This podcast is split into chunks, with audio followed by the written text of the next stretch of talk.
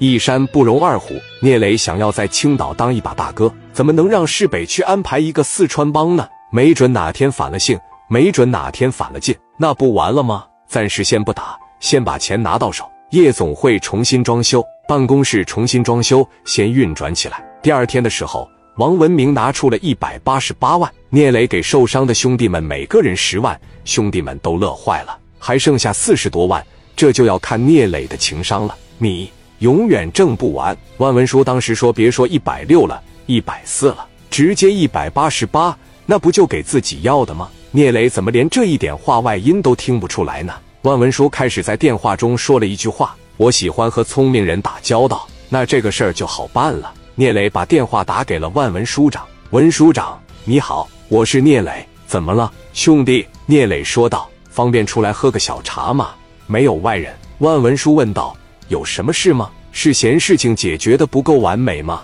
聂磊说：“不是，这个事情解决的已经够完美了，而且我在昨天已经收到了赔偿了。”文书长说：“那就行。”兄弟，你看我这挺忙的，下午我就不和你做了。聂磊说：“别别，哥，你一定抽出宝贵的一个小时，咱们只需要见一面就行，就一杯咖啡的功夫，好吗？就上我这边的半岛咖啡。”文书长了解，下午正好有一个小时的时间可能安排，说道：“下午有一个多小时的时间，还有啥事儿？明天再说不行吗？”聂磊说道：“已经等不及了，我在半岛咖啡店等着你呢。”万文书长说：“行，那我就过去给你喝一杯。真挺着急呀。”聂磊说：“真挺着急的。”万文书长领着司机小刘，聂磊领着蒋元来到了半岛咖啡店。俩人一见面，先是亲切的握握手，紧接着聂磊哥往前一伸手示座后：“喝什么咖啡？我喝什么都行啊。”聂磊叫了咖啡，又要了一份水果咖啡。水果刚一上来，聂磊说：“刘哥，你把奥迪一百的车钥匙给我用一下。”小刘一愣。不明白是怎么回事，聂磊说：“没有别的意思，我就是喜欢你的奥迪，非常喜欢。你俩在这喝一会儿，我看看你的车，行吗？”小刘看着文书长，老万一摆手说：“行，把车钥匙给他吧。”小刘把车钥匙抛给了聂磊，聂磊一接过来：“行，你俩再喝咖啡，我最多二十分钟就上来。”蒋元在上面陪文书长聊天，聂磊来到楼下，把虎头奔的后备箱一开。把里面的几个包拎下来，又把奥迪一百的后备箱打开，把几个包放了进去，随后就上楼了。前后也就几分钟的时间，聂磊来到包间，把奥迪一百的车钥匙往跟前一放。都说大人物坐奥迪，奥迪是真好啊。文书常说：“你买一台呗。”聂磊说：“兄弟，现在还驾驭不了，气场还是不够啊。”双方说笑了一会儿，聂磊说：“坐了这么长时间了，文书长回衙门开会吧。”我这也就回去了。文书长问：“没别的事了？”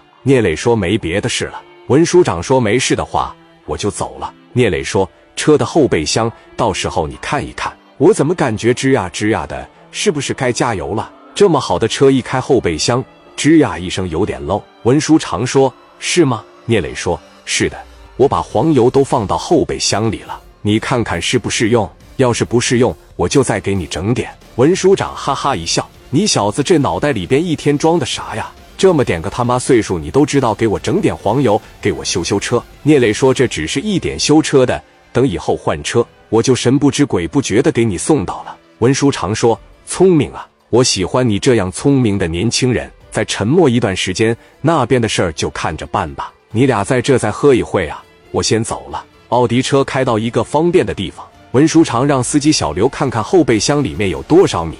文书长以为一百八十八万减去一百四十万，应该五十万不到。小刘一看，一共六十六万。文书长问小刘：“怎么样啊？”小刘，文书长，聂磊这小子，我觉得值得培养。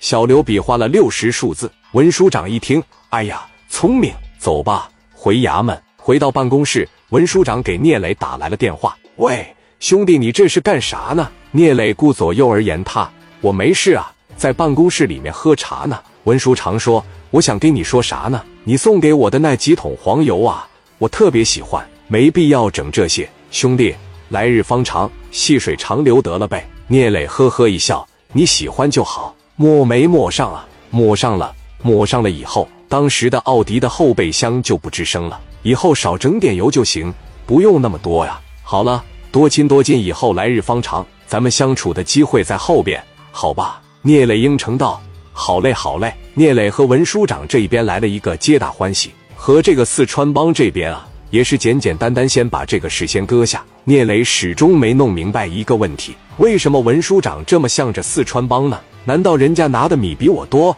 这指定是一方面的。朋友有远近，亲戚有厚薄。聂磊琢磨，差不多能想出个大概来。聂磊坐在办公室里，突然有一个人就要往里进，让蒋元拦住了。哥们，你这是进来干啥呀？我打算找一找磊哥。蒋元说：“你告诉我干啥，我才能让你上去？”来人说：“我就是挺崇拜他的。最近你们和四川帮打得不可开交，我这不就过来了吗？我想见一见磊哥。”